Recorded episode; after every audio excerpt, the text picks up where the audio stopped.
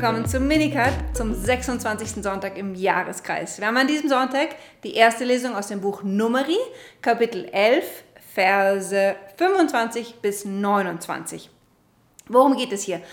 Moses befindet sich mit dem Volk Israel in der Wüste und dem armen Mose wird es zu schwer, die Last dieses ganzen Volkes als Hirte alleine zu tragen. Und er beschwert sich beim Herrn und der Herr sagt, okay, lieber Moses, so will ich einen Teil von dem Geist nehmen, der auf dir ruht und ihn auf 70 Älteste im Volk ebenfalls ausgießen. Älteste heißt auf Griechisch Presbyter und was wir hier haben, ist ein Vorausbild des Bischofs, der der Hirte des Volkes ist, so wie Mose in der Wüste, der aber das Volk nicht alleine leitet, sondern dem der Herr Presbyter zur Seite stellt und das ist das Presbyterium, die Priester, die mit ihm zusammen das Volk in der Wüste weiden müssen. Der oberste Hirte ist allerdings der Bischof. So, Moses hm, freut sich, der Herr führt ihm 70 Älteste zu, die werden auserkoren und kommen zu Moses vor das Lager hinaus und der Heilige Geist kommt auf diese 70 herab. Aber zwei waren nicht aus dem Lager hinausgegangen, dorthin, wo der Moses war, sondern sind im Lager geblieben und auch dort kam der Geist auf sie herab.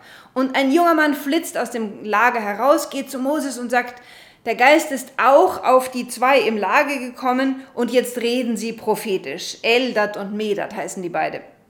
Als der Josua das hört, ein Eiferer vor dem Herrn, sagt, nimmt er das Wort und sagt, Mose, mein Herr, hindere sie daran zu prophezeien.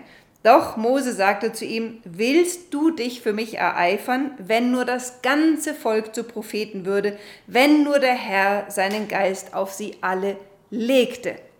Diese Bitte des Mose erfüllt der Herr mehr als tausend Jahre später, im Jahr 33 nach Christus, mehr oder weniger, im ersten Pfingstfest der Kirche, wo der Heilige Geist tatsächlich auf das ganze Volk Gottes herabkommt und sie zu Priestern, Propheten und Königen salbt. Darum geht es aber nicht im Evangelium. Das Evangelium spielt vielmehr auf den Eifer des Josua an, der findet, wer nicht mit uns im Inner Circle ist, der darf nicht prophezeien oder im Namen Gottes handeln. Denn was passiert jetzt im Evangelium? Markus, Kapitel 9, Verse 38 bis 48. Markus 9, 38 bis 48 da kommt Johannes, der Sohn des Zebedeus, zu Jesus und sagt ihm, Herr, da hat jemand in deinem Namen einen Dämonen ausgetrieben. Jetzt muss man wissen, dass im Judentum die Dämonen im Namen Gottes ausgetrieben wurden. Das war einer der wenigen Fälle, wo man den Namen Gottes aussprach, um in seinem Namen den Dämon auszutreiben, denn man wusste, im Namen Gottes liegt Kraft. Und Jesus treibt aber die Dämonen nicht im Namen Gottes aus, sondern in seinem eigenen Namen wodurch unter anderem unter Beweis gestellt wird, dass Jesus weiß, dass er Gott ist und dass er die Fülle der Offenbarung Gottes ist und dass im Namen Jesu die gleiche Macht liegt wie im Namen Gottes. Nun gut, Johannes findet das ein Skandal, dass dieser Mann, der ihnen nicht nachfolgt, nicht zur Gruppe der Jünger gehört, im Namen Jesu Wunder wirkt und Jesus sagt, lass ihn, niemand, der in meinem Namen Machttaten wirkt, kann so schlecht von mir reden. Hier leuchtet also ein Geheimnis auf, dass auch diejenigen, die nicht unbedingt zum Inner Circle in der Kirche gehören, ja, die vielleicht sogar nicht mal getauft sind und damit real zum Volk Gottes gehören, sondern noch außerhalb sind, aber im Namen Jesu handeln, dass diejenigen in gewisser Weise auch zu Jesus gehören.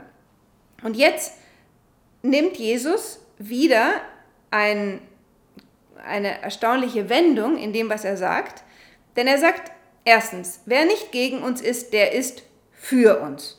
Und dann sagt er, wer euch auch nur einen Becher Wasser zu trinken gibt, weil ihr zu Christus gehört, Amen, ich sage euch, er wird nicht um seinen Lohn kommen. Jetzt geht es wieder um diejenigen, die außerhalb stehen, die vielleicht noch nicht an Jesus glauben, die ihn nicht kennen, die aber den Jüngern ein Glas Wasser trinken, zu trinken geben, weil sie zu Christus gehören. Und Jesus spricht, auch jene werden nicht um ihren ewigen Lohn kommen. Es geht also jetzt um die endgültige eschatologische Vergeltung, also um das Schicksal der Menschen am Ende der Zeit. Es geht also klar hervor, ja, Gott lohnt nicht nur diejenigen, die das Glück haben, zum Inner Circle zu gehören, die Jesus kennen, die mit ihm gehen, sondern auch die vielen, die Gott nicht kennen, die aber aus Liebe eine Tat tun werden, nicht um, ihre, um ihren Lohn kommen. So, jetzt sagt aber Jesus weiter, wer einen von diesen Kleinen, die an mich glauben, Ärgernis gibt, für den wäre es besser, wenn er mit einem Mühlstein in den Hals geworfen würde. Punkt. Wenn ihr schon mal im Heiligen Land wart, dann habt ihr vielleicht einen Mühlstein gesehen. Das sind riesige, tonnenschwere Steine, die äh, wie eine Art Mörser funktionieren und die von einem Esel, also ein Esel wird an diese Maschine gebunden und läuft im Kreis und dann dreht sich der Mühlstein. Wer einen solchen Mühlstein um den Hals gebunden bekommt und ins Meer geworfen wird, ist mucksemause tot. Das ist unmöglich, mit einem Mühlstein um den Hals nach oben zu schwimmen. Was will Jesus damit sagen? Wer einen von diesen Kleinen zum Ärgernis wird, ja, also einen von diesen Kleinen zur Sünde verführt, für den wäre es besser, er würde im Meer sterben, als letztlich in der Hölle, denn das ist der Lohn für die Sünde. Ein drastisches Wort Jesu und wir sind schrecklicherweise an die Sünden vieler Diener Gottes in unserer Zeit erinnert, da genau das geschehen ist, dass sie einen von diesen Kleinen, die an Jesus glauben, Ärgernis gegeben haben. Die Exegeten sagen, dass mit diesen Kleinen nicht notwendigerweise nur Kinder gemeint sind, sondern die Jünger Jesu, die ja berufen sind, von Gott her zu Kindern zu werden. Im Alten Testament werden die, die, das Volk Gottes auch die Kleinen genannt. Die Armen, die, die, die vor Gott Kinder sind. Und wie viele Menschen haben durch das Ärgernis der Diener Gottes in unserer Zeit den Glauben verloren an Jesus Christus, weil das Bodenpersonal Christus unglaubwürdig gemacht hat. Für die, sagt Jesus, wäre es besser, mit einem Mühlstein um den Hals ins Meer geworfen zu werden. Jesus warnt uns also davor, andere durch unser Handeln zur Sünde zu verführen oder ihnen zum Ärgernis zu werden. Und deswegen sagt Jesus jetzt zu uns, ja, wenn dir deine Hand Ärgernis gibt, dann hau sie ab, denn es ist besser für dich, verstümmelt in das Leben zu gelangen, als mit zwei Händen in die Hölle zu kommen, in das nie erlöschende Feuer. Wir leben in einer Zeit, in der viele Theologen sogar die Existenz der Hölle leugnen. Mit Berufung auf das Evangelium geht das nicht, denn Jesus spricht immer wieder und ganz eindeutig von der Existenz der Hölle und Jesu ganzes Leben sein Dienst an uns hat ja nur einen einzigen Sinn, uns vor dem Feuer der Hölle zu retten. Gott will, dass alle Menschen gerettet werden, ist die ganz klare Aussage der Schrift. Zu dem Grund stirbt Jesus am Kreuz, zahlt den Lohn für unsere Sünden und warnt uns, seid vorsichtig, richtet euer Leben nach meinem Wort aus, richtet euer Leben nach der Weisung des Herrn, damit ihr nicht auf dem falschen Weg seid. Denn die Schrift sagt das ganz eindeutig. Es gibt schlicht und ergreifend zwei Wege. Es gibt den Weg, der zur Vereinigung mit Gott führt und es gibt den Weg, der weg von Gott führt. Und weg von Gott bedeutet Trennung von Gott, bedeutet in den Worten der Heiligen Schrift Hölle. Denn Trennung von Gott ist nichts anderes als Hölle. Dann sagt er weiter, wenn dein Fuß dir zum Ärgernis wird, dann hau ihn ab, denn es ist besser für dich, lahm in das Leben zu gelangen, als mit zwei Füßen in die Hölle geworfen zu werden. Und wenn dir dein Auge Ärgernis gibt, dann reiß es aus. Es ist besser für dich, einäugig in das Reich Gottes zu kommen, als mit zwei Augen in die Hölle geworfen zu werden, wo ihr Wurm nicht stirbt und das Feuer nicht erlöscht. Also wir haben hier drei Punkte. Hand, Fuß, Auge. In der rabbinischen Literatur wurde das wurden Hand und Fuß euphemistisch für das männliche Glied interpretiert. Im Grunde ging es in allen drei ähm, Metaphern um sexuelle Sünden in der rabbinischen Literatur.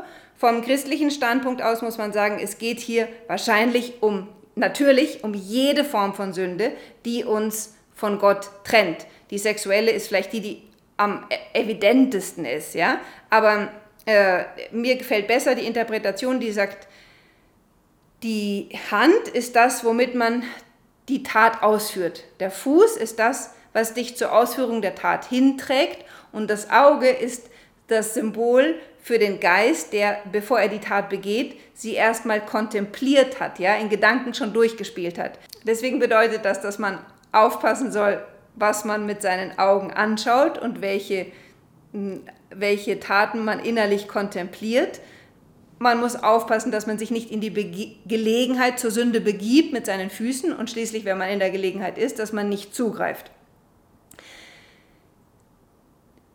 Warum, warum nicht? Weil es hier um unser ewiges Leben geht und da ist Jesus radikal. Er will natürlich nicht, dass wir uns buchstäblich Hände und Füße abhacken und ein Auge. Das sind Metaphern, aber diese Metaphern bedeuten, wenn ich weiß, dass mich etwas zur Sünde verführt, muss ich radikal dem aus dem Weg gehen und lieber in diesem Leben sozusagen eine Amputation erleiden, als mit zwei Augen und zwei Füßen und zwei Händen in die ewige Hölle zu gelangen.